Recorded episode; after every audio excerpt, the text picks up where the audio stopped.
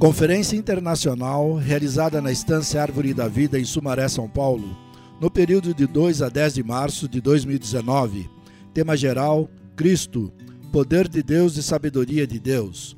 Mensagem 15: Os gregos buscam sabedoria.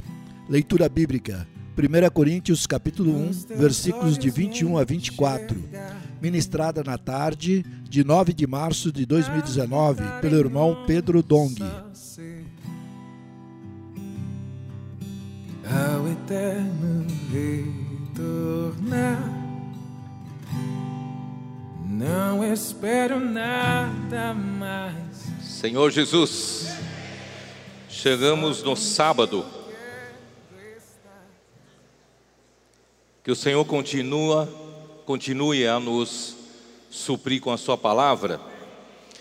O Senhor fez coisas maravilhosas nessa conferência, desde sexta-noite, quando houve um jantar dos cooperadores com suas esposas, e sábado, o Senhor começou já abrindo o seu coração para nós.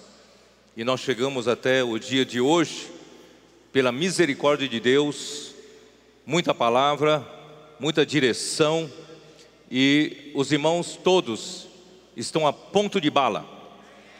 Sentimos que os irmãos todos estão muito motivados. Nós queremos, irmão, nesse semestre avançar muito para o Senhor não podemos mais ficar dando voltas pelo deserto.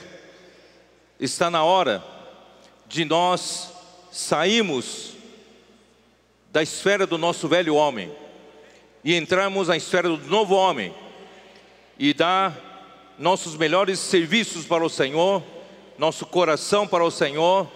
Nós estamos aqui para fazer a vontade de Deus. As últimas palavras dessa semana de 1 Coríntios tem tratado de problemas na igreja em Corinto. Mas eu quero que os irmãos encarem de uma maneira diferente esses problemas. Esses problemas são para nos aperfeiçoar em como lidarmos com eles. O Senhor nos incumbiu a levantar igrejas, pregar evangelho nas diferentes cidades, plantar a árvore da igreja e depois estruturar uma vida da igreja adequada em cada cidade. E quando começa a vida da igreja em cada cidade, começam também os problemas, porque nós somos seres humanos, carregamos conosco ainda os elementos do velho homem, nossos defeitos, nossas doenças psicológicas e tudo isso nós trazemos para a igreja, mas graças a Deus que na igreja estamos sendo curados.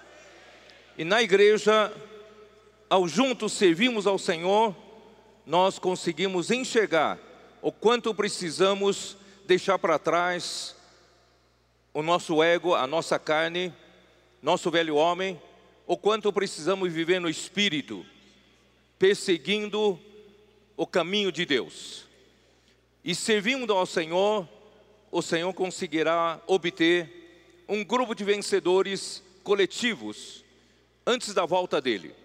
E também ele vai nos usar para preparar o deserto para receber o Filho de Deus nos últimos tempos. E essa é a nossa missão. Estamos muito, nós temos muita clareza sobre a nossa missão.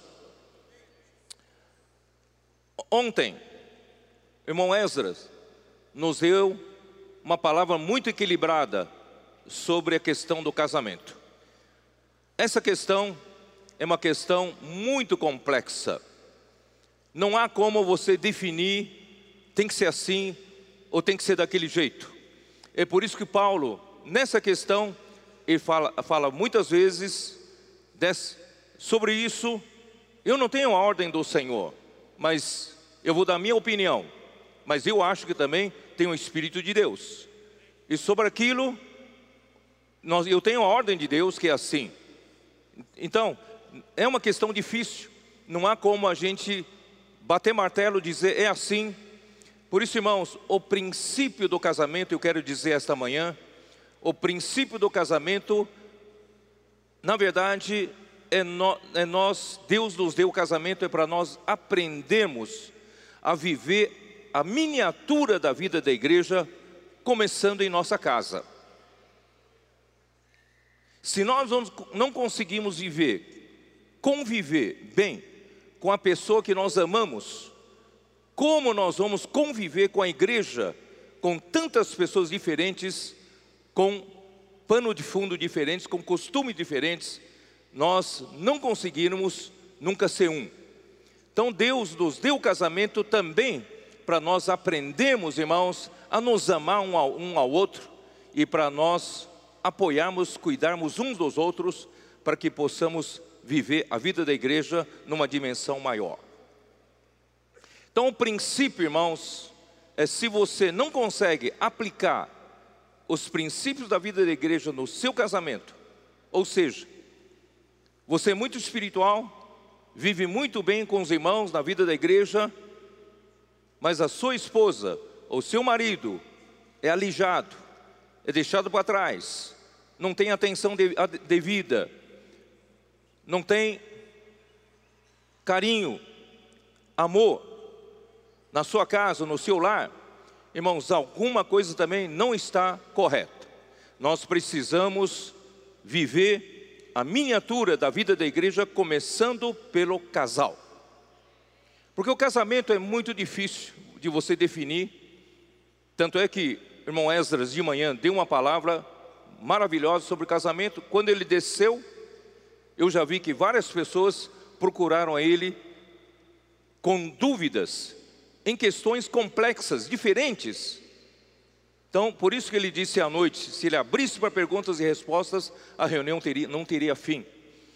Então, irmãos, é muito difícil, cada caso é um caso, mas Deus deixa na Bíblia uns princípios, e nós temos que seguir esses princípios.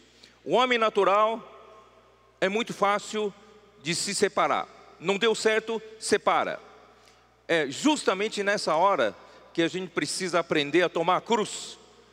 Nós aprendemos a negar a nós mesmos e nós começamos a viver como Miguel gosta de falar.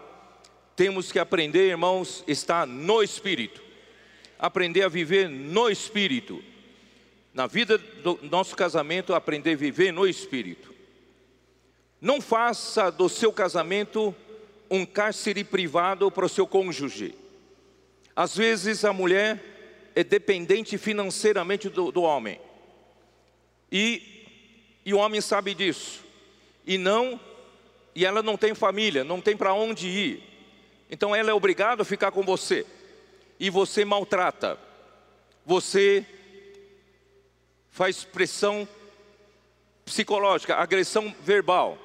Ou chega às vezes a agressão física e faz com que ela viva uma vida infeliz. Irmãos, esse não é um princípio. Não é porque a Bíblia diz que não pode separar, então você, eu tenho que manter você em casa infeliz. Nós todos, irmãos, tem que aplicar os princípios da vida da igreja no nosso casamento. Amar um ao outro. Nós somos nós somos os que herdam juntamente a herança da vida que Deus deu para o casal.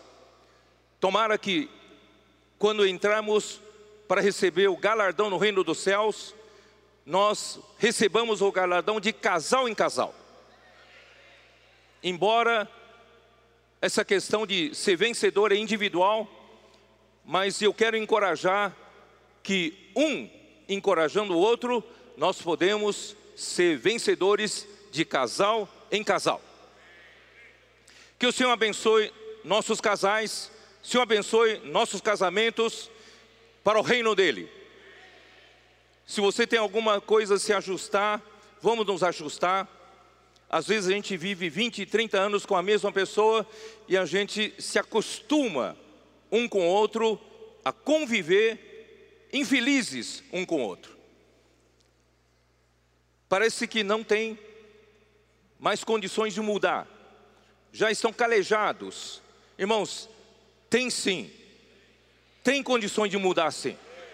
A partir dessa conferência, nós vamos mudar. Os casais, os casais felizes, servindo ao Senhor, é o segredo da bênção do Senhor para toda a igreja, para a obra do Senhor. Ó oh, Senhor Jesus, eu peço a bênção do Senhor sobre todos os casamentos.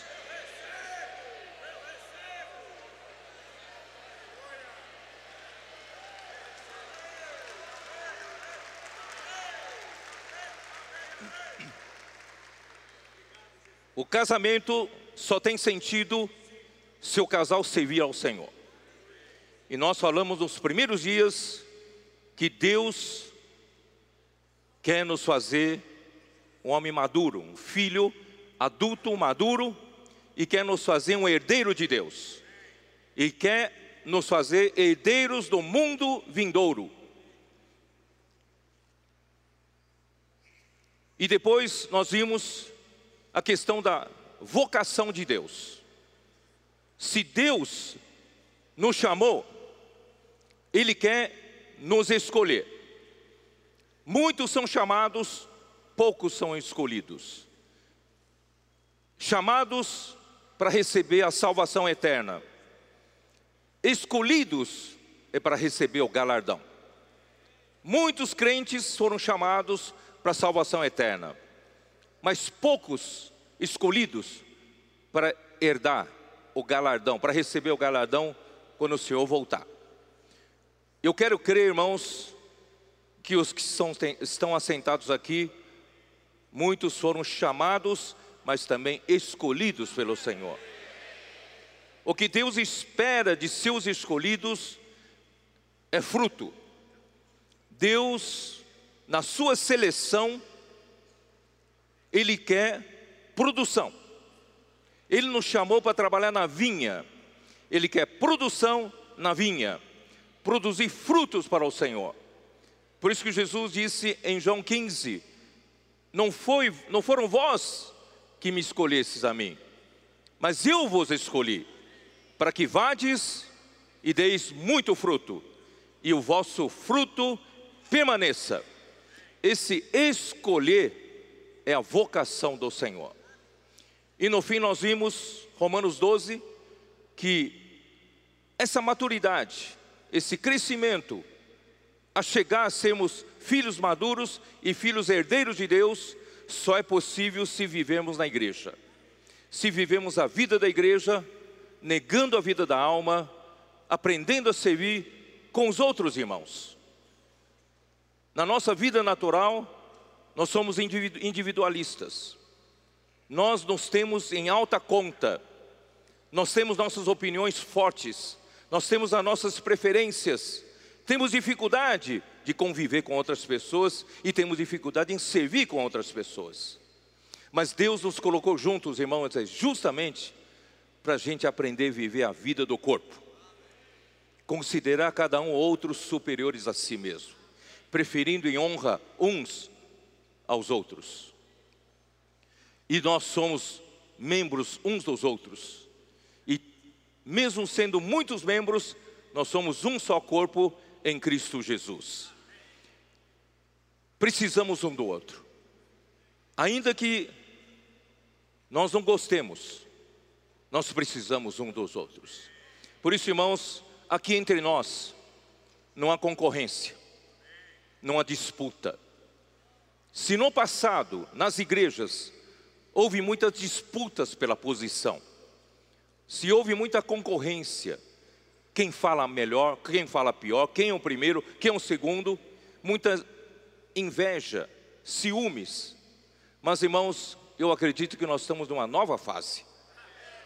Estamos na fase, irmãos, de que nós somos membros uns dos outros, estamos cuidando uns dos outros, suportando-nos cada um orando uns pelos outros, perdoando-nos se temos alguma coisa ainda no coração.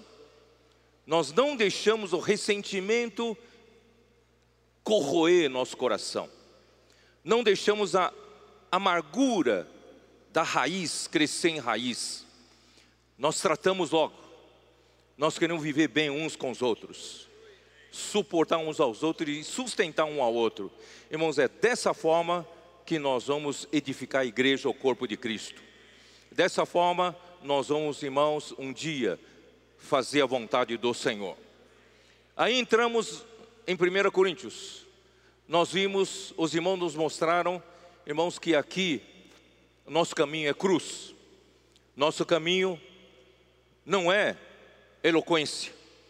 O nosso caminho, irmãos, é essa vida do corpo, mesmo tendo muitos efeitos, Deus está nos edificando. Hoje, nessa mensagem, a minha responsabilidade não é tanto de abordar vários assuntos de 1 Coríntios que os, os três irmãos estão fazendo um belo trabalho. A minha responsabilidade é sempre dar uma contextualização histórica e consolidação das verdades do livro que estamos estudando, para que nós não deixemos escapar nada que é importante. E a consolidação histórica, não sei se vocês entendem, é como dar uma dimensão de profundidade para uma figura.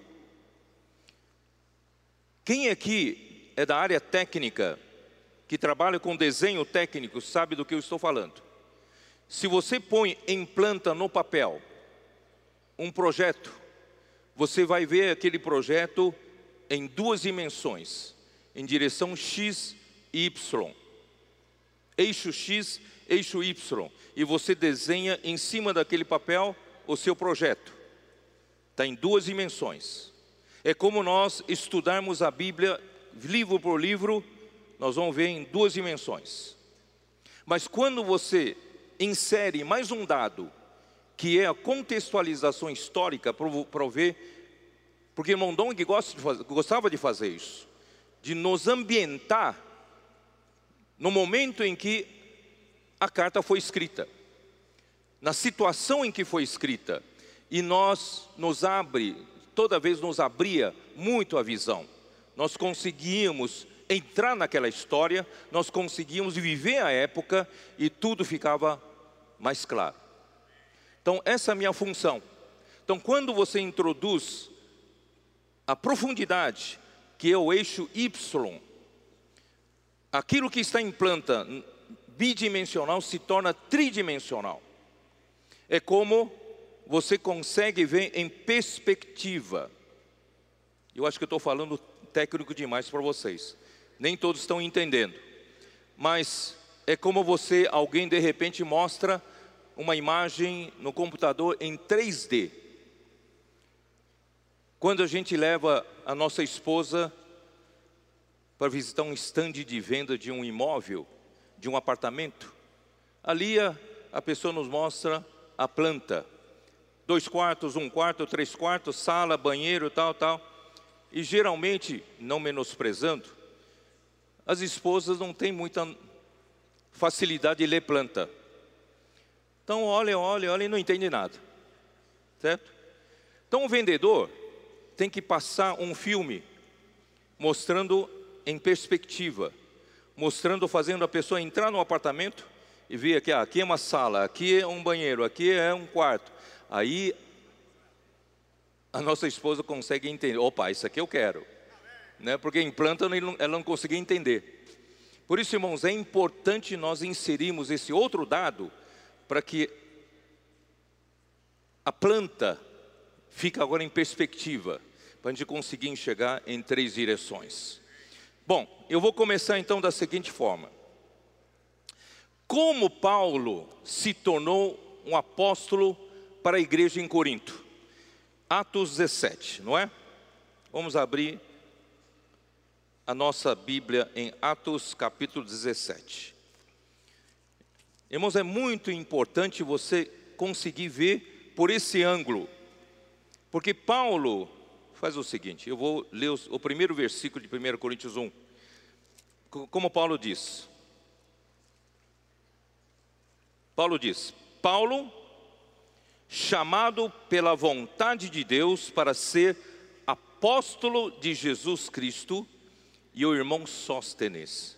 Quer dizer, Paulo, ele não se autodesignou apóstolo no meio dos coríntios, ele foi chamado pela vontade de Deus, quer dizer, ele foi chamado para Deus nele fazer o que Deus quer fazer, o que Deus determinou, que é a vontade de Deus, para ser apóstolo de Jesus Cristo e o irmão Sóstenes. Então quero mostrar de uma maneira bem simples como Paulo se tornou o apóstolo para os coríntios. E o apóstolo, irmão Ezra deixou claro para nós, não é um título pomposo. Apóstolo é simplesmente o enviado. Deus enviou Paulo aos coríntios e ele se tornou o apóstolo para os coríntios, para a igreja em Corinto. Então vamos ver como Deus enviou Paulo ao Corinto e como era a situação da época, a Grécia da época, tá? Então, Atos capítulo 17, 18, perdão. É isso, não? Peraí. 17. Uh, Paulo passou.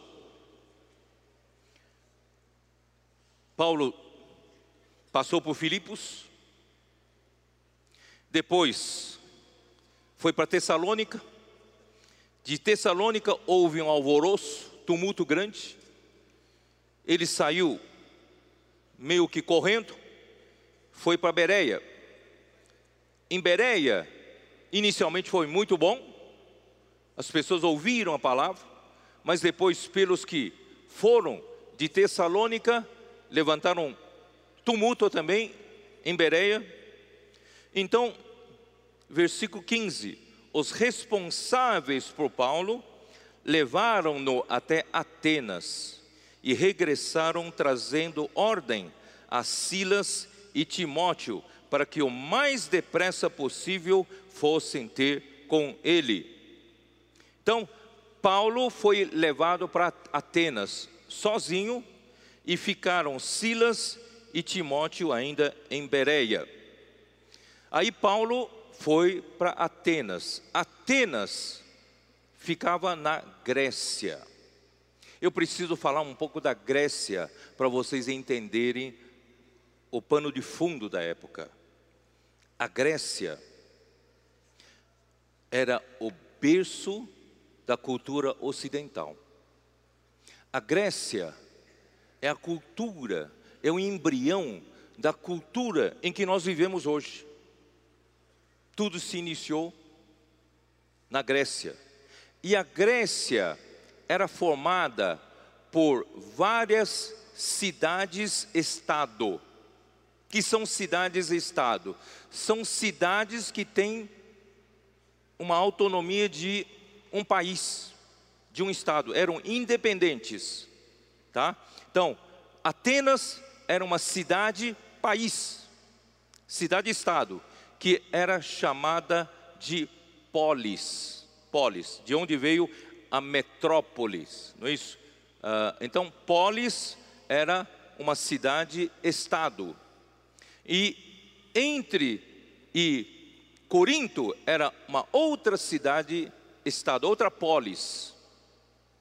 E entre essas diferentes cidades polis, havia muita rivalidade. Mas uma coisa boa que os gregos conseguiram fazer, eles unificaram a linguagem, unificaram a religião né, e unificaram a cultura. Isso fortaleceu muito a cultura grega.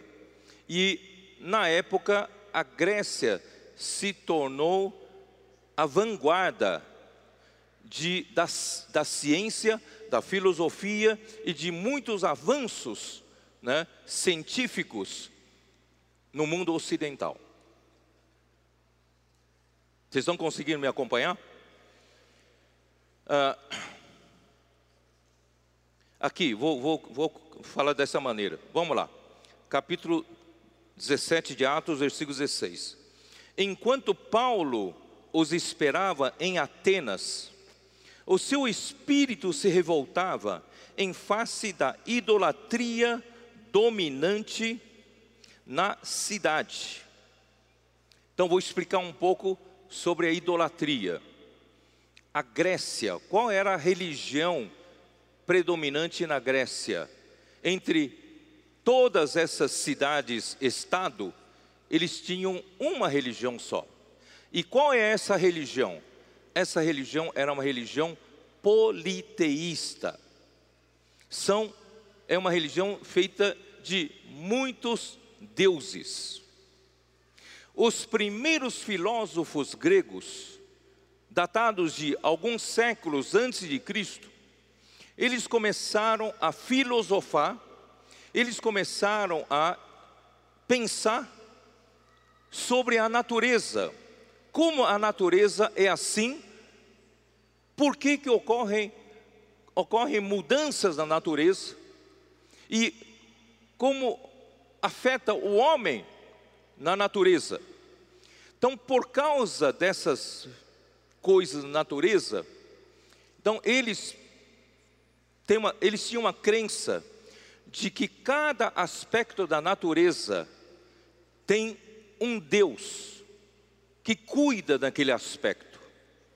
E nós, homens, estamos sujeitos a humor desse Deus.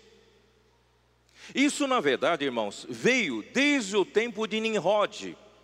No livro de Romanos, quando nós demos a contextualização histórica, nós falamos da civilização pós-dilúvio.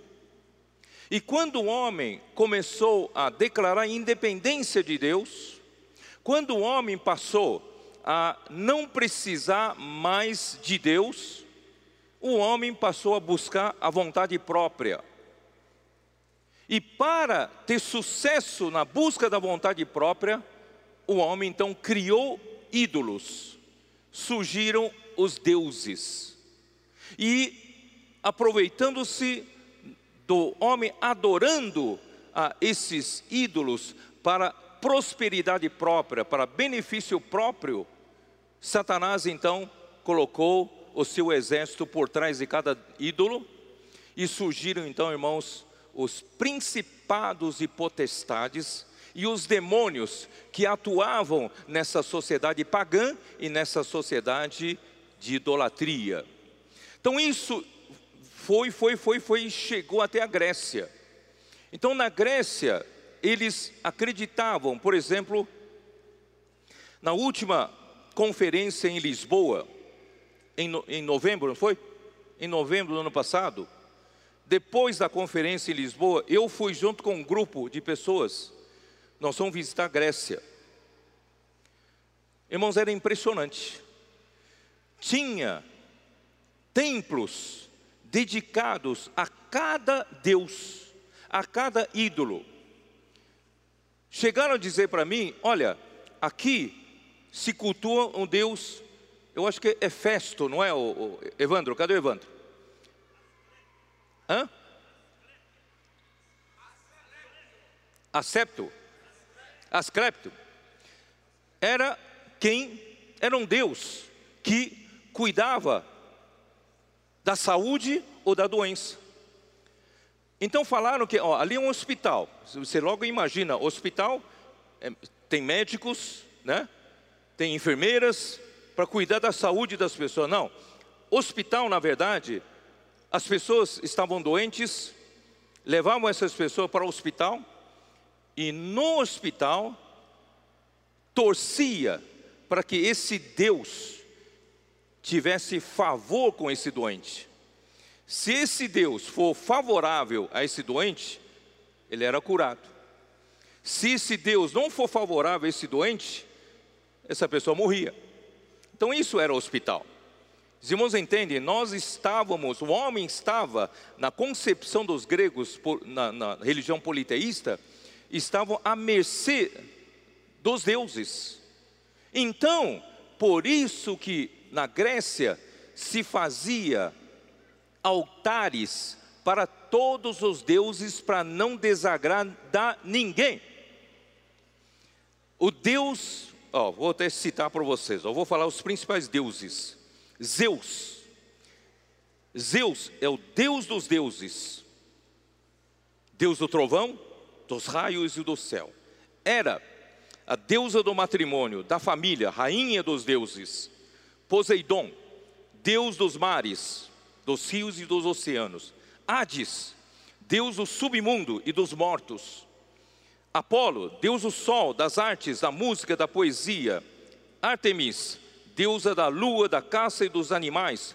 Afrodite, deusa da beleza, do amor, dos prazeres e do pecado canal. Em Corinto havia um templo, um dos templos principais era dedicado à deusa Afrodite. E essa deusa é justamente, irmãos, para promover a luxúria. Haviam as chamadas sacerdotisas desse, templo, a deusa Afrodite, que no final da tarde descia para a cidade para vender os seus corpos praticando a prostituição. É por isso que Paulo escreve em 1 Coríntios 6, para tomar, para entender que é unir-se à prostituta porque havia esse ambiente em Corinto por causa da deusa Afrodite, tá?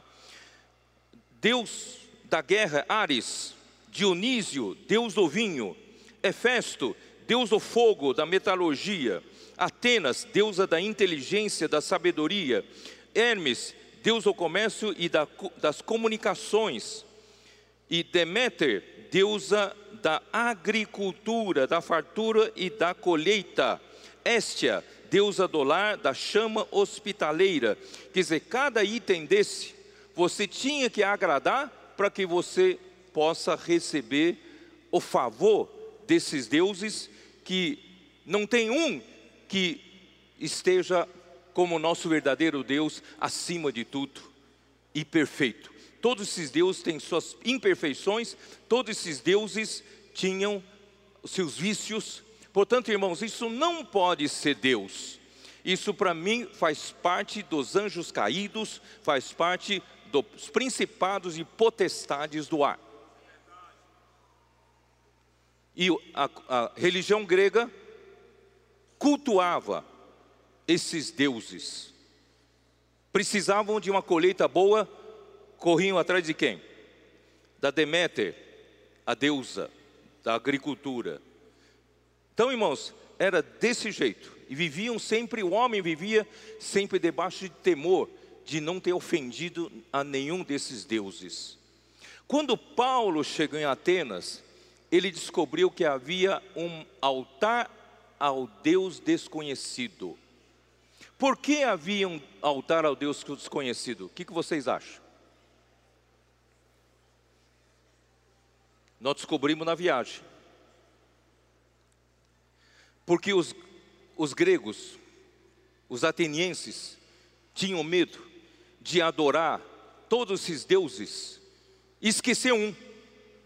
Já pensou se eles esquecerem um? Eles vão levar o quê? Vão levar castigo desse um que eles esqueceram. Então, para não levar castigo desse Deus que eles esqueceram, então eles inventaram o, o altar ao Deus desconhecido. Vocês estão entendendo? Isso deu a deixa para Paulo pregar o evangelho sobre o verdadeiro Deus. Tá? Então vamos, vamos continuar a ler. Enquanto Paulo os, os esperava em Atenas, o seu espírito se revoltava em face da idolatria dominante na cidade. Por isso, dissertava na sinagoga entre os judeus os gentios piedosos também na praça, todos os dias entre os que se encontravam ali. Quando a gente lê em português, ele também, né? Ele, ele dissertava na sinagoga e também dissertava na praça. Então você pensa em uma praça como outra qualquer, passa desapercebido. Mas irmãos, essa palavra praça em grego, é agora. Agora era o centro cultural, político e social de todas essas cidades, estado, polis. Vocês estão me entendendo? A praça é Ágora. Parece que o Esdras está querendo ir agora né, para a Grécia também. Aí o grupo que for com ele vai conhecer que é Ágora. Ali estão, eram, é um espaço público para se praticar a democracia. A democracia surgiu na Grécia, que nós praticamos hoje, surgiu na Grécia. E em Atenas, eles já praticavam que cada cidadão tinha direito a um voto. E eles tinham direito às suas opiniões. E onde eles declaravam as suas opiniões, sua maneira de pensar, era na praça Ágora. Ágora era um lugar, de um lado era mercado, lugar que podia se comprar e vender. Por outro lado, tinha várias atividades culturais, teatro e outras coisas afins. Mas era usado, essa praça, Ágora, era usada principalmente, irmãos, para discursos, para os filósofos gregos puderem declarar os seus pensamentos. E ali, então, havia muitos discursos, debates, né? muita uh, uh, dialética, e assim, dessa forma, eles achavam que aperfeiçoavam a democracia através desses debates e diferentes filosofias. Irmão, tudo isso é o pano de fundo para o livro de Coríntios.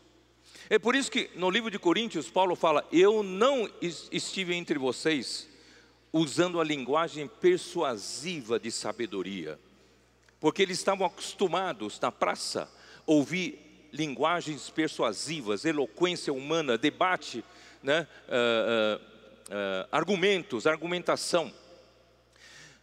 Ó oh, Senhor Jesus, isso com a nossa visita lá ficou, para nós ficou um quadro mais né, evidente do que estava acontecendo. Então ali era um espaço, Ágora era um espaço para cidadania, era um símbolo da democracia grega, em especial a democracia ateniense, onde todos os cidadãos tinham direito, igual voz e direito a voto. E, continuando a leitura, alguns dos filósofos epicureus estoicos contediam com ele, havendo quem perguntasse: que quer dizer esse tagarela? E outros, parece pregador de estranhos, estranhos deuses, pois pregava a Jesus e a ressurreição. Então, esses filósofos, eles não tinham conceito sobre o Deus criador do universo. Eles não tinham no seu conceito da religião um Deus que controla tudo, um Deus que domina tudo e um Deus é e um Deus perfeito. Eles não, têm, não tinham esse conceito. E o conceito era os deuses. E cada um tinha o seu defeito e cada um controlava um aspecto da natureza. E os filósofos epicureus, eles são da linha materialista. Vem o filósofo é Epicuro, surgiu do, da, mais ou menos 340 até 270 a.C. Eles não reconhecem o Criador, nem a sua providência sobre o mundo, eles buscam prazeres, principalmente no tocante ao comer e beber. O negócio é o seguinte: nós não temos um Deus maior, não temos que dar conta a ninguém, né? E nós, basta a gente se preocupar com o dia de hoje. Vamos comer, vamos beber, amanhã morreremos, acabou. Não temos que dar conta a ninguém. Isso é uma mentira. Todos nós compareceremos perante o tribunal de Deus. Nós, cada um dará conta de si mesmo pelas obras que cada um pratica. Tá? Então isso está, por exemplo, em Filipenses 3:18.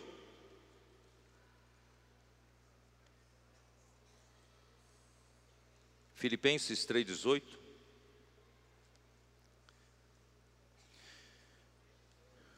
Irmão, isso estou vacinando principalmente os universitários. Quando vocês chegam na faculdade, vocês têm várias dessas filosofias, várias dessas ideologias querendo fazer a sua cabeça, tá? Pois muitos andam entre vós, todos acharam? Filipenses 3, 18. Pois muitos andam entre, entre nós, dos quais repetidas vezes eu vos dizia, e agora vos digo, até chorando, que são inimigos da cruz de Cristo. O destino deles é a perdição, o Deus deles é o ventre, e a glória deles está na sua infâmia, visto que só se preocupam com as coisas terrenas.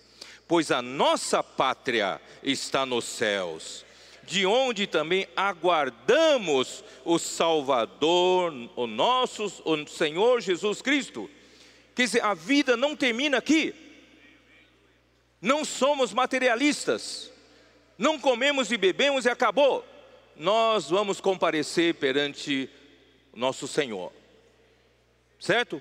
E a nossa esperança é reinar com o Senhor.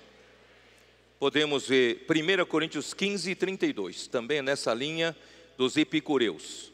1 Coríntios 15 e 32.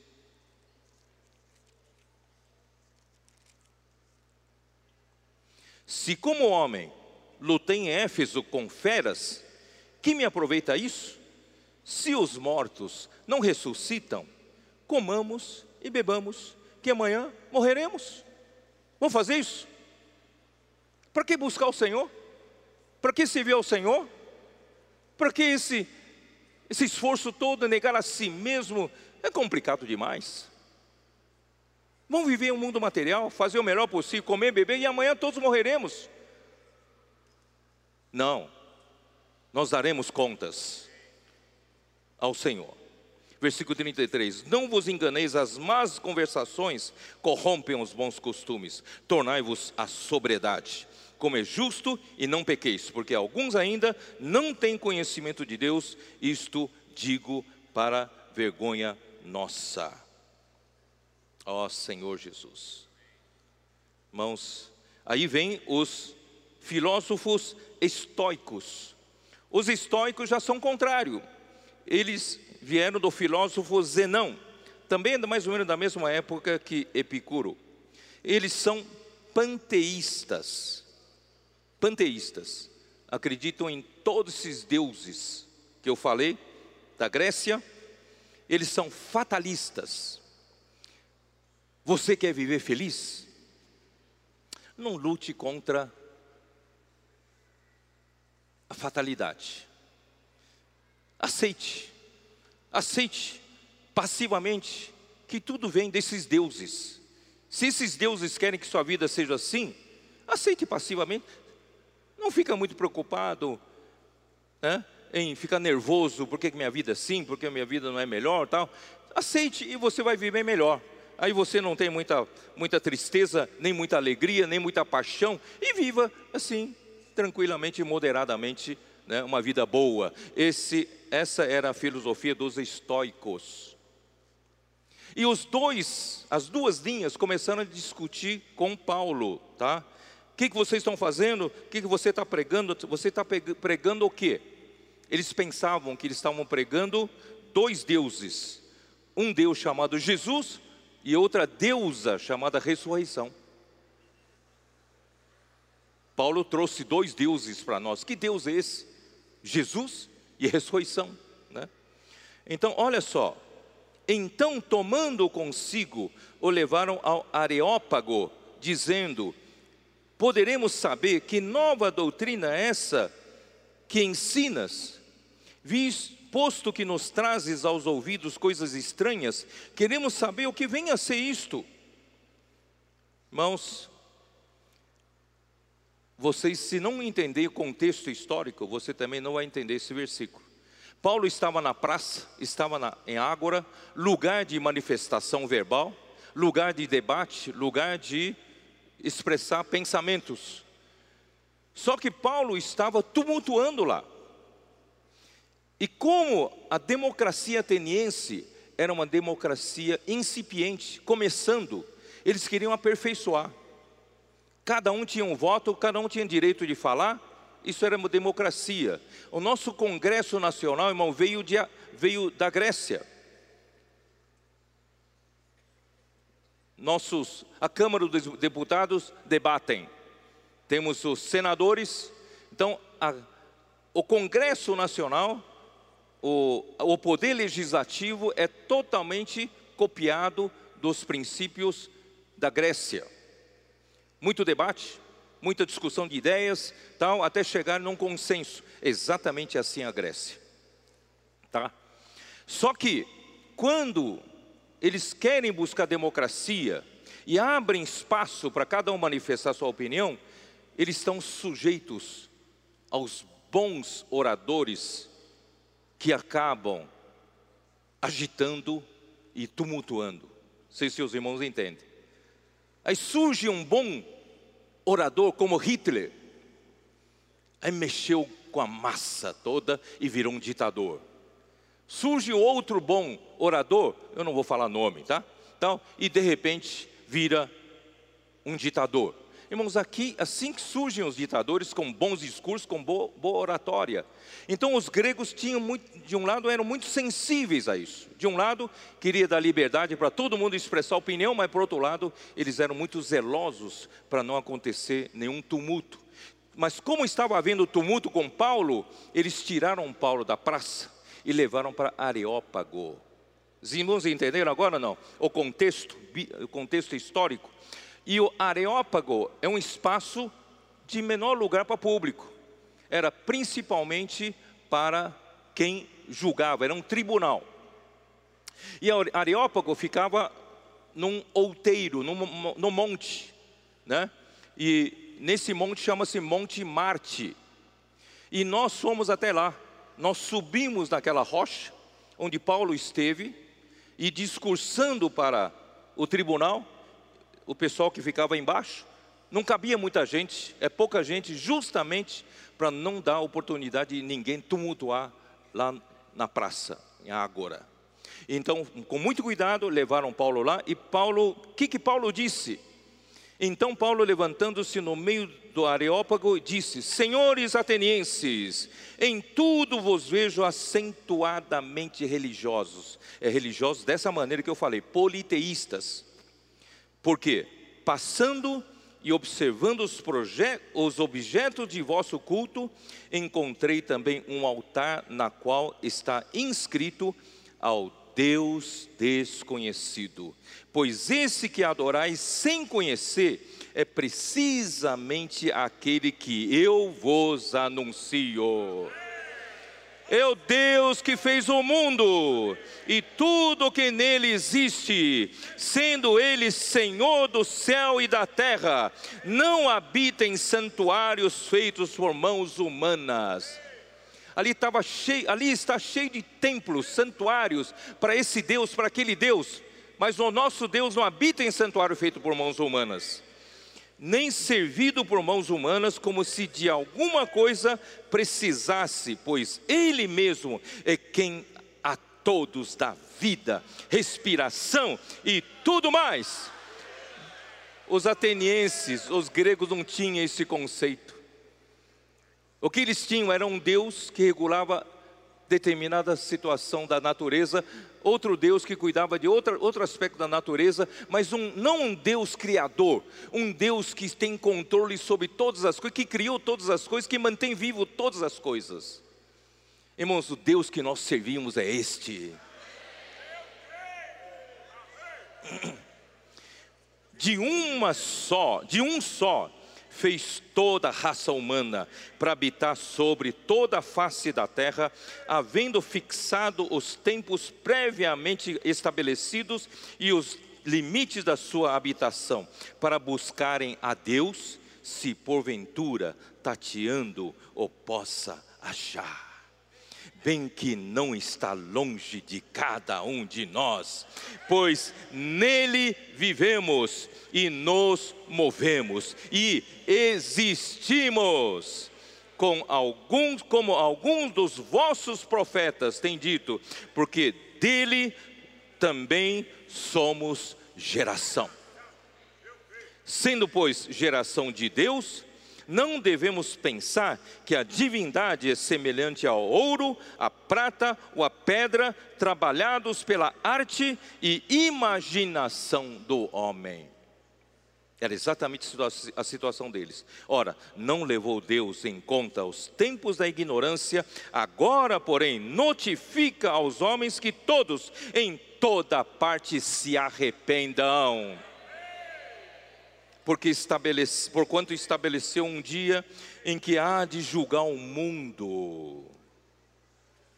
Se você pensa, vamos comer e beber que amanhã morreremos, irmãos, haverá um dia, esse Deus haverá de julgar o mundo em com justiça, por meio de um varão que destinou e acreditou diante de todos, deu crédito diante de todos, ressuscitando dentre os mortos. Jesus e a ressurreição não são dois deuses. Jesus é esse que ressuscitou, que Deus ressuscitou, dando crédito a Jesus, para que hoje, em nome de Jesus, nós, pela fé, somos salvos.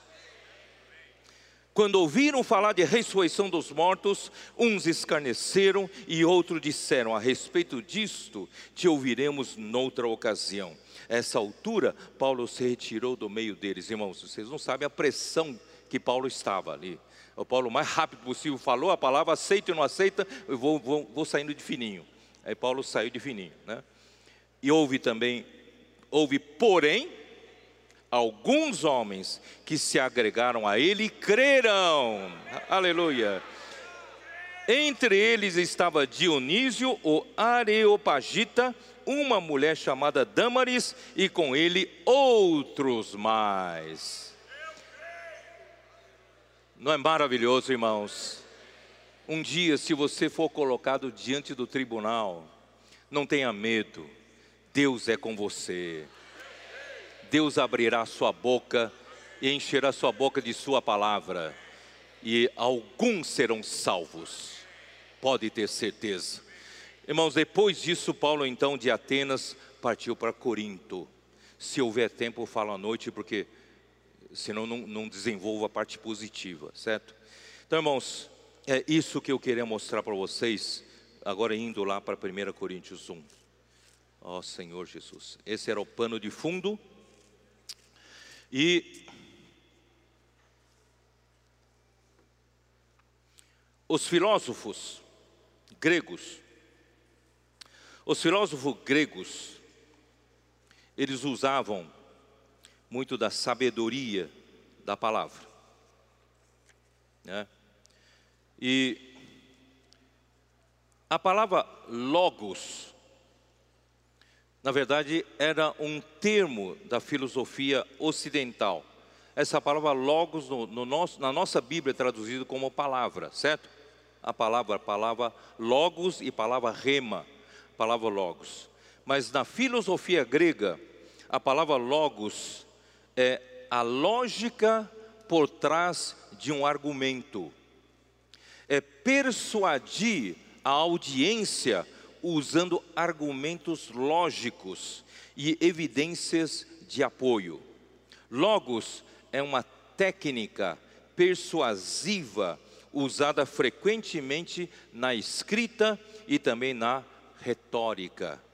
Que retórica? Retórica é uma coisa inventada pelos filósofos que é a arte da eloquência, de bem argumentar e arte da palavra.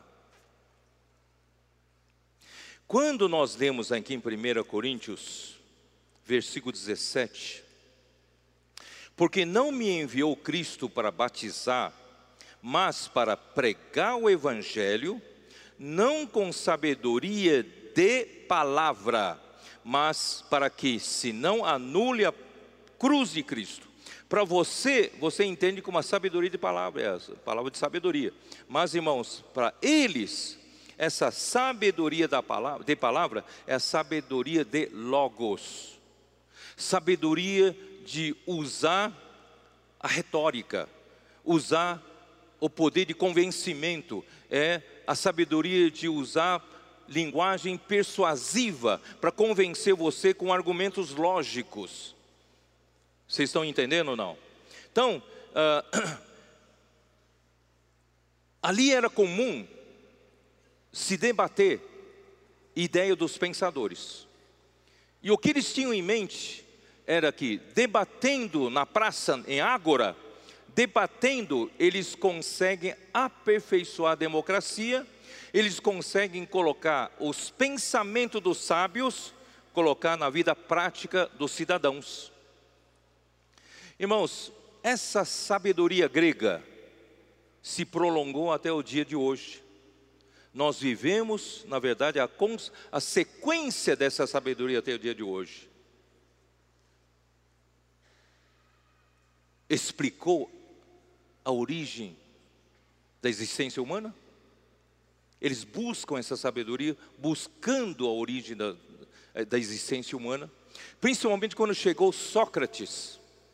Antes de Sócrates, os filósofos discutiam muito a questão da natureza, dos, das mudanças da natureza. E quando chegou em Sócrates, trouxe a, o debate para o nível da moral, da ética, do comportamento humano, dos problemas da existência humana.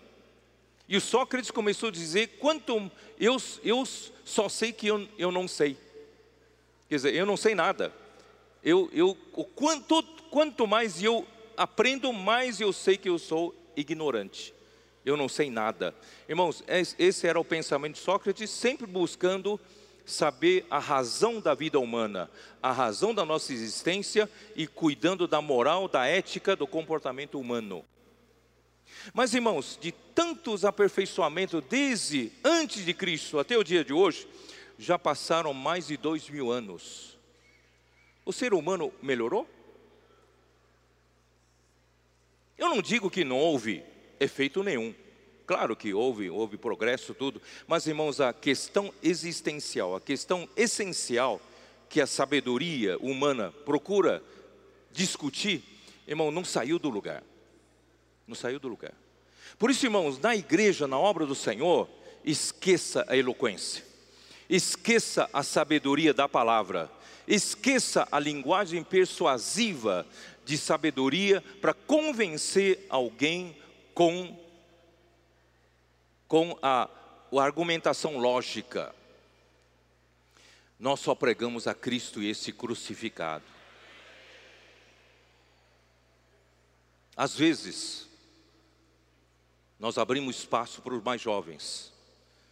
Às vezes, nesse espaço para os mais jovens, eles começam a atuar usando muitas coisas da sabedoria do mundo usando muitas coisas de coaching, muitas coisas de artifícios humanos, ou copinho de alguns grupos cristãos que tem uma coisa que está dando sucesso e tentam aplicar aqui na igreja. E algumas coisas são boas, algumas coisas fogem da nossa, nossa essência. Nessa hora é bom ter irmãos maduros para corrigir a rota. Nós não estamos nessa linha, irmãos, da sabedoria humana.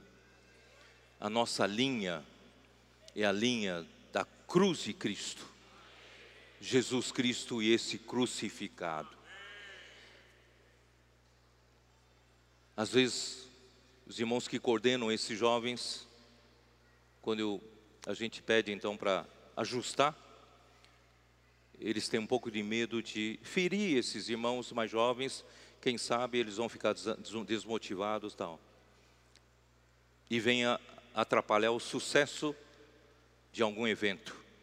Mas, irmãos, eu disse para esses irmãos que o sucesso do evento é menos importante do que o aperfeiçoamento na vida dos irmãos.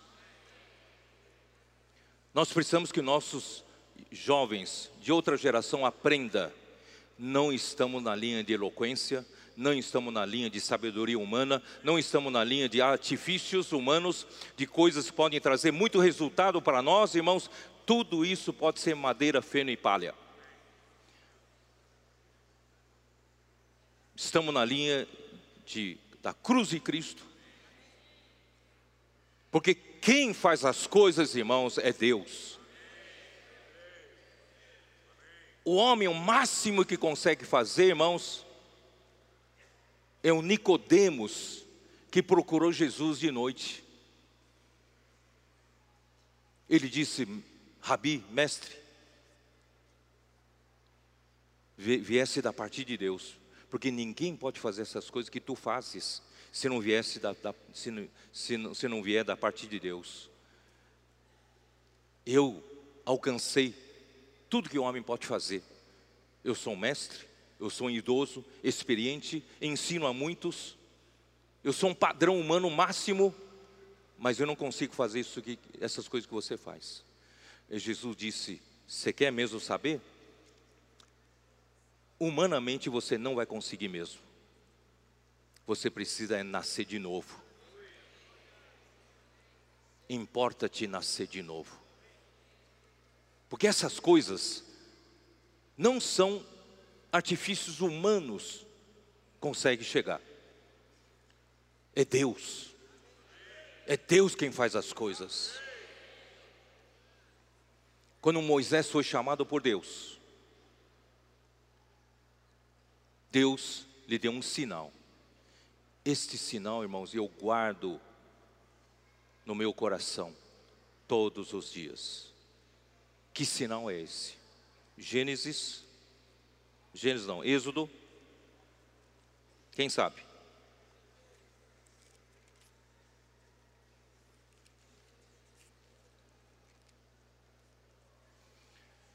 Capítulo 3,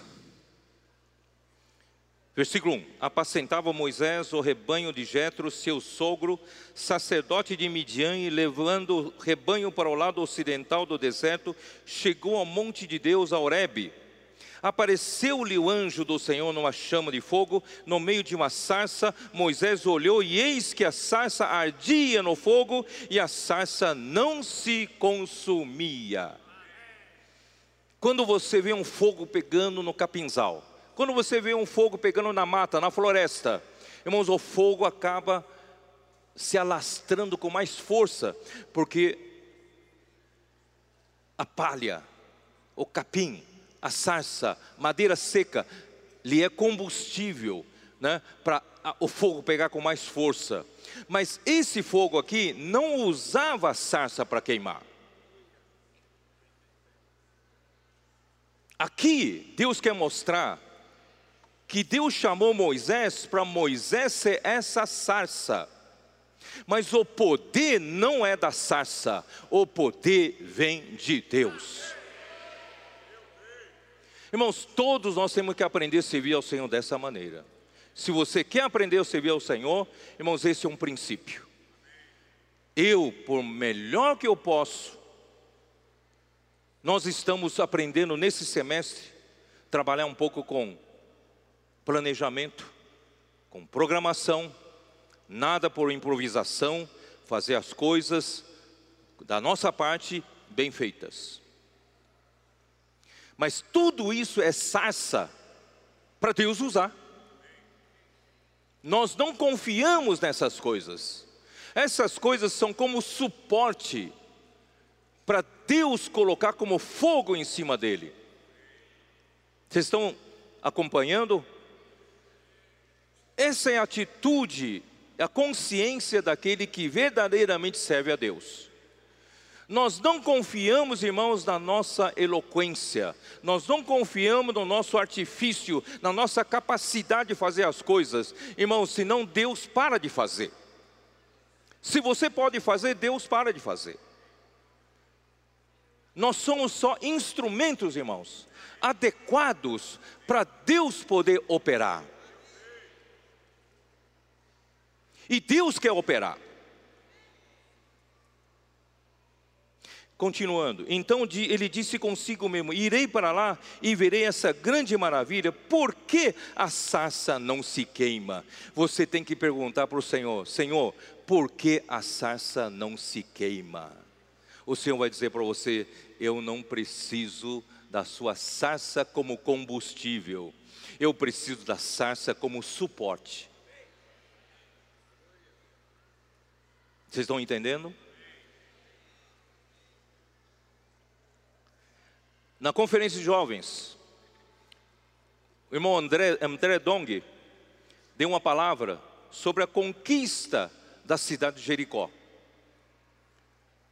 Deus mandou que o povo, juntamente com o sacerdote e a arca da aliança, circulasse ao redor da cidade de Jericó uma vez ao dia e o sacerdote tocando trombeta. Aí voltava. No segundo dia, fazia a mesma coisa. Os homens de, de, que tinham armas iam na frente e o povo atrás. Se você fosse acompanhar essa procissão, dando uma volta em Jericó, no segundo dia você vai se sentir ridículo. É ridículo isso que eu estou fazendo. Como é que nós vamos conquistar essa cidade dando voltas? Dando voltas. Irmãos, acredite na palavra dos profetas. Acredite na palavra de Deus. E no sétimo dia, Deus mandou dar sete voltas. E quando chegou, terminou as sete voltas, Deus mandou todo mundo gritar. E todos gritaram. E as muralhas ruíram. Tomaram a cidade de Jericó. Irmãos, Deus faz a obra desse jeito. Não faz? Vocês se lembram de 1 Crônicas 20 e 20? Todo mundo sabe de cor. Mas e o contexto? E a história? Era o rei Josafá. Encontrou um grande, uma multidão de exército vindo da parte de Moabe e de Amon para lutar contra ele, contra Judá. Ele não tinha como vencer, era numeroso demais o exército. Ele temeu, foi buscar o Senhor. E um profeta deu a palavra. E eles fizeram segundo a palavra do profeta. O profeta disse: Vocês vão todos tomar posição, mas não precisa fazer nada. Irmão, nós precisamos tomar posição. É a sarça. A sarça tem que tomar posição. Mas não precisa fazer nada. Quem vai fazer? É Deus. O que aconteceu? Eles mesmos se destruíram. No, no dia seguinte era só ir para pegar os despojos. Pegar os despojos. Irmãos, essa é a nossa maneira de realizar a obra de Deus.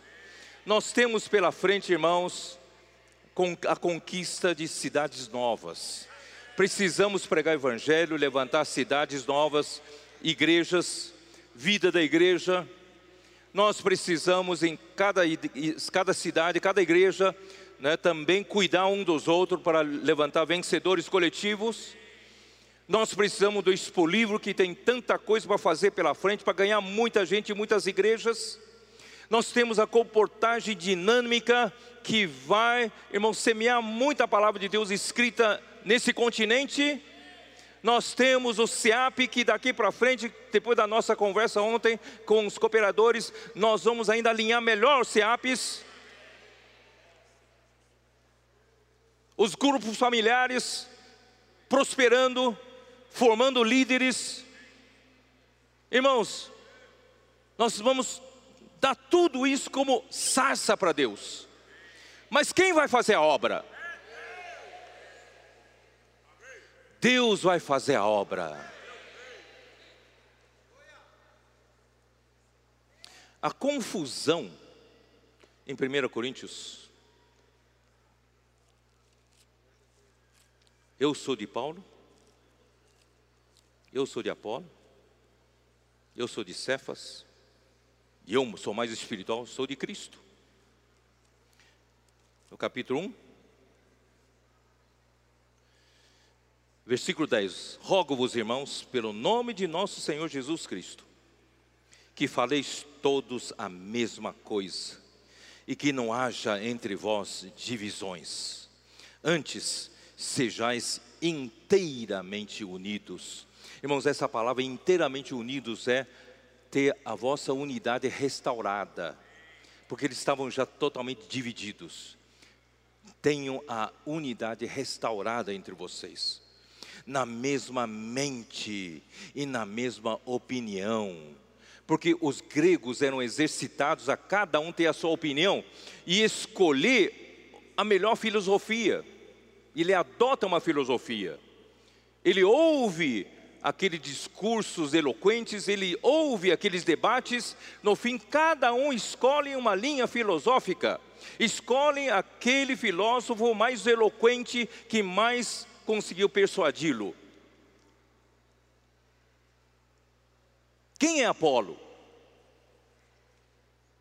Atos 13. Ezra leu para nós. É, né? Era 13 não? Perdão, não é 13 não. É Atos 18. Atos 18, versículo 24. Nesse meio tempo, chegou a Éfeso um judeu, natural de Alexandria, chamado Apolo, homem eloquente e poderoso nas escrituras. Irmãos, homem eloquente, essa palavra eloquente é logios, logios, que vem de logos, que é alguém versado em logos, alguém versado em palavras, palavras persuasivas, palavra de eloquência, palavra que, de convencimento pela lógica. Os irmãos entenderam? Esse Apolo era assim, estava acostumado como um dos gregos, a debater bem, a discutir bem, a convencer os outros pela persuasão e pela lógica. E como os coríntios estavam acostumados a isso, logo depois, no versículo 26 diz assim: Ele, pois, começou a falar ousadamente na sinagoga, ouvindo-o, porém, Priscila e Áquila, tomaram-no consigo e com mais exatidão lhe expuseram o caminho de Deus. Querendo ele percorrer a Acaia, animando-no os irmãos, escreveram aos discípulos para o receberem. Onde que é Acaia? Onde é Acaia? Onde é Acaia? Corinto fica na Acaia, fica na região de Acaia, ou não? Então ele foi lá para Corinto. E escreveram a carta para o receberem, tendo chegado, auxiliou muito aqueles que, mediante a graça, haviam crido. Então, Apolo ajudou muito, só que a sua eloquência fez um grupo de torcedores, um partido surgiu, os que preferiam Apolo. Irmãos, eu sou de Apolo, esse sim é eloquente. Paulo é fraco, Paulo em pessoa ainda ele é, é fraco, chegou em doença, tal. Ele, né, Paulo, desprezível. Eu sou de Apolo. Não, eu sou de Cefas, o grande apóstolo de Jerusalém, Pedro. E outro, eu sou de Paulo, fui gerado por Paulo. E outro mais espiritual, eu sou de Cristo. É que, que, que Paulo falou. Que Paulo falou, versículo 13, capítulo 1. Acaso Cristo está dividido? Foi Paulo crucificado em favor de vós, ou fostes porventura batizados em nome de Paulo? Graças a Deus, porque a nenhum de vós batizei, exceto Crispo e Gaio, para que ninguém diga que fostes batizados em meu nome. Batizei também a casa de Estéfanas, além desse não me lembro se batizei algum outro, porque não me enviou Cristo para batizar, mas pregar o evangelho, não com sabedoria de logos, de argumentos, de lógica, de eloquência. Eu não vim para com eloquência ganhar vocês. Para que se não anule a cruz de Cristo. Certamente a palavra da cruz é loucura para os que se perdem, mas para nós que somos salvos, poder de Deus. Pois está escrito: destruirei a sabedoria dos sábios e aniquilarei a inteligência dos instruídos. Onde está o sábio? Onde está o escriba? Onde está o inquiridor desse século? Porventura não tornou Deus louco, louca a sabedoria desse mundo? Visto como na sabedoria de Deus o mundo não o conheceu por sua própria sabedoria. Prove a Deus salvar os que creem pela loucura da pregação. Nós cremos na loucura da pregação Nós não fomos convencidos por alguma eloquência boa. Irmãos, nós todos nós cremos nessa loucura. Alguém disse para nós: você precisa receber o Senhor Jesus como seu Salvador. Alguém disse que você precisa o quê? Pela fé ter os pecados perdoados. E pela fé você precisa receber o nosso Senhor e você ser um filho de Deus. Irmão, por essa loucura, todos nós somos salvos. E um milagre aconteceu conosco. Por isso, irmãos, não é linguagem persuasiva de sabedoria humana, mas é a loucura da pregação da cruz. Ó oh, Senhor, porque tanto os judeus pedem sinais como os gregos buscam sabedoria, mas nós pregamos a Cristo crucificado, escândalo para os judeus, loucura para os gentios, mas para os que foram chamados, tanto judeus como gregos, pregamos a Cristo poder de Deus e sabedoria de Deus. Porque a loucura de Deus é mais sábia do que os homens e a fraqueza de Deus é mais forte do que os homens. Eu não vou nem ler versículo de 26 a 29 por falta de tempo. Versículo 30, irmãos, resume o que Paulo fala em Romanos. Pois vós, mas vós sois dele em Cristo Jesus, o qual se nos tornou da parte de Deus sabedoria. Essa sim é a sabedoria. Por essa sabedoria, Deus mandou seu filho se encarnar como um homem. Por essa sabedoria, Cristo morreu na cruz por nós. Por essa sabedoria, irmãos, pela fé, nós somos salvos por essa sabedoria, não pelas obras da lei, mas pela fé, fomos justificados diante de Deus. Por essa sabedoria, nós hoje temos paz com Deus. E por essa mesma sabedoria, estamos sendo santificados. Por essa mesma sabedoria estamos sendo glorificados. Por essa sabedoria, irmãos, nós hoje, nós um dia, nós vamos ser os filhos de Deus com a sua glória revelada nos últimos tempos. E por essa mesma sabedoria, nós receberemos a redenção do nosso corpo. Até esse corpo de corrupção será, se, torna, se revestirá num corpo da glória. Irmãos, isso sim é a sabedoria de Deus. E essa sabedoria de Deus é pregada por quem, irmãos? Por quem? Pelo apóstolo pelo apóstolo Paulo.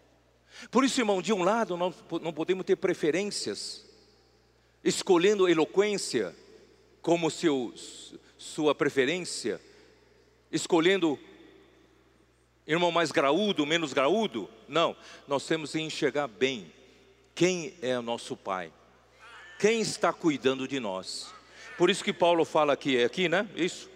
Onde está? 4, versículo Onde está? Ó Senhor Jesus. Hum? É, versículo 15. Porque ainda que tivesses milhares de preceptores em Cristo, não teríeis contudo muitos pais. Pois eu, pelo Evangelho, vos gerei em Cristo Jesus. Irmãos, um dia poderão chegar alguns irmãos muito eloquentes como Apolo de repente você é tentado a seguir Ele. Nós não somos pela palavra de sabedoria, nós não somos pela eloquência, irmão, nós somos pela vida, e a vida vem pela geração de, um, de alguns pais que realmente cuidam de nós, porque os mestres eloquentes vêm e vão os professores eloquentes que te ensinaram na vida, eles passaram por uma fase da sua vida, eles se preocuparam, eles foram embora, porque cada um tem a sua preocupação, tem a sua vida. Mas os pais não. Os pais são pais para a vida toda. É ou não é? Os professores eloquentes não estão mais aqui hoje com vocês. Mas quem luta com vocês, quem sofre com vocês, são os pais. Então tem que enxergar pais. Não é só quem é melhor, Apolo, Paulo, Cefas, Cristo. É quem está realmente encarregado, por, comissionado por parte de Deus, a trazer essa palavra, não de sabedoria humana, palavra da cruz, da loucura da cruz, para nos fazer crescer em vida.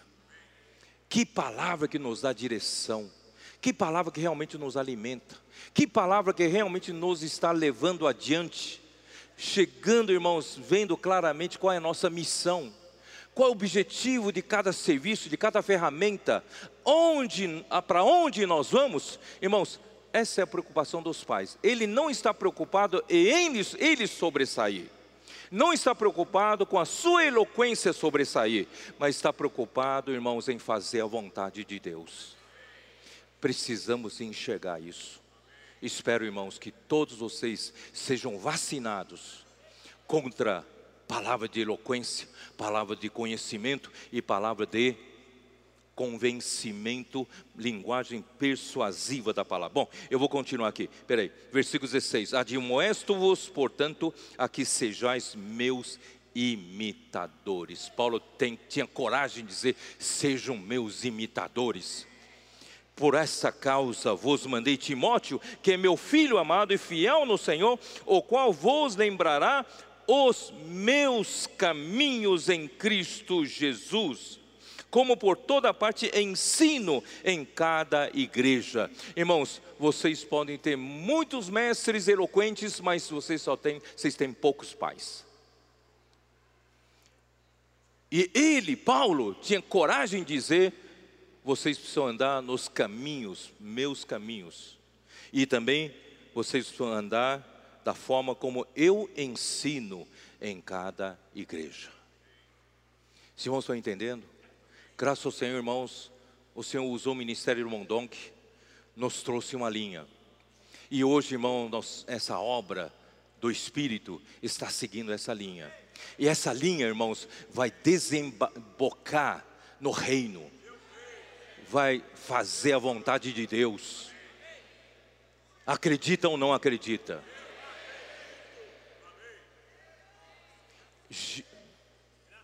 a igreja em Jerusalém, eles podiam ter dezenas de milhares de pessoas que congregavam na igreja em Jerusalém. E o número impressiona. Já pensou você ir para uma igreja, tem 20 mil irmãos, 30 mil irmãos, você se impressiona. Irmão, nem por isso Deus fez com que Paulo colocasse a obra dele juntamente na linha de Jerusalém. Deus encarregou a Paulo a cuidar das igrejas dos gentios.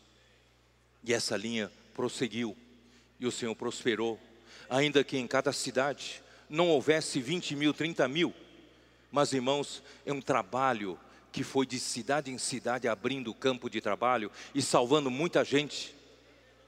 Porque quem fica muito parado num lugar pode ter muitas coisas, mas nós não paramos num lugar, nós estamos avançando, vamos conquistando outras cidades. E depois que Paulo conquistou ali na região, ele já queria ir para a Espanha, abrir novos campos. Irmão, esse é o nosso espírito. Nosso espírito não é ficar num lugar produzir 20, 30, 40 mil pessoas. Nós precisamos, irmão, de cidade em cidade, muita gente esperando por essa palavra.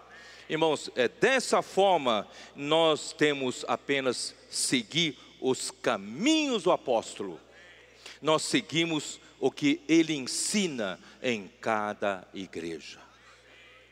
Quanto ao acolhimento, nós acolhemos qualquer um que Deus acolheu, nós acolhemos, ele tem a fé básica, ele tem o fundamento na fé básica, é um irmão que nós não podemos nunca rejeitar, nunca excluir ninguém. Mas no tocante, no tocante à linha da obra, irmãos, nós que estamos à frente da obra, nós dependemos inteiramente da direção do Espírito.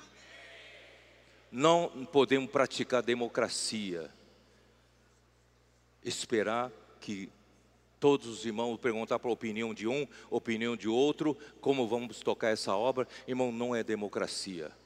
Quem é dono dessa obra é o Espírito.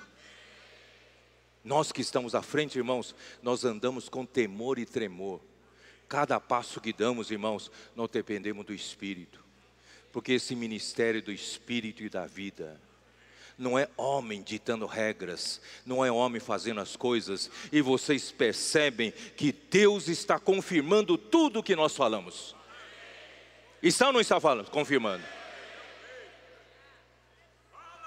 Espero, irmãos, que isso traga esclarecimento para vocês. Não seja enganado com a palavra persuasiva, linguagem persuasiva de sabedoria. Não seja, futuramente podem vir alguns com muita eloquência. Não vai atrás de eloquência, irmãos. Nós vamos atrás do que Espírito está fazendo entre nós. E Deus vai fazer muitos milagres pela loucura da nossa pregação. Eu acredito nisso. Deus fará grandes coisas. Amém?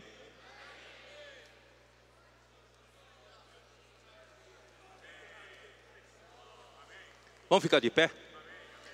Vamos fazer pequenas revisões, pequena revisão. Irmão, vamos encorajar um ao, um ao outro, que essa palavra possa nos tocar, nos ter deixado claro a nossa comissão e visão e direção.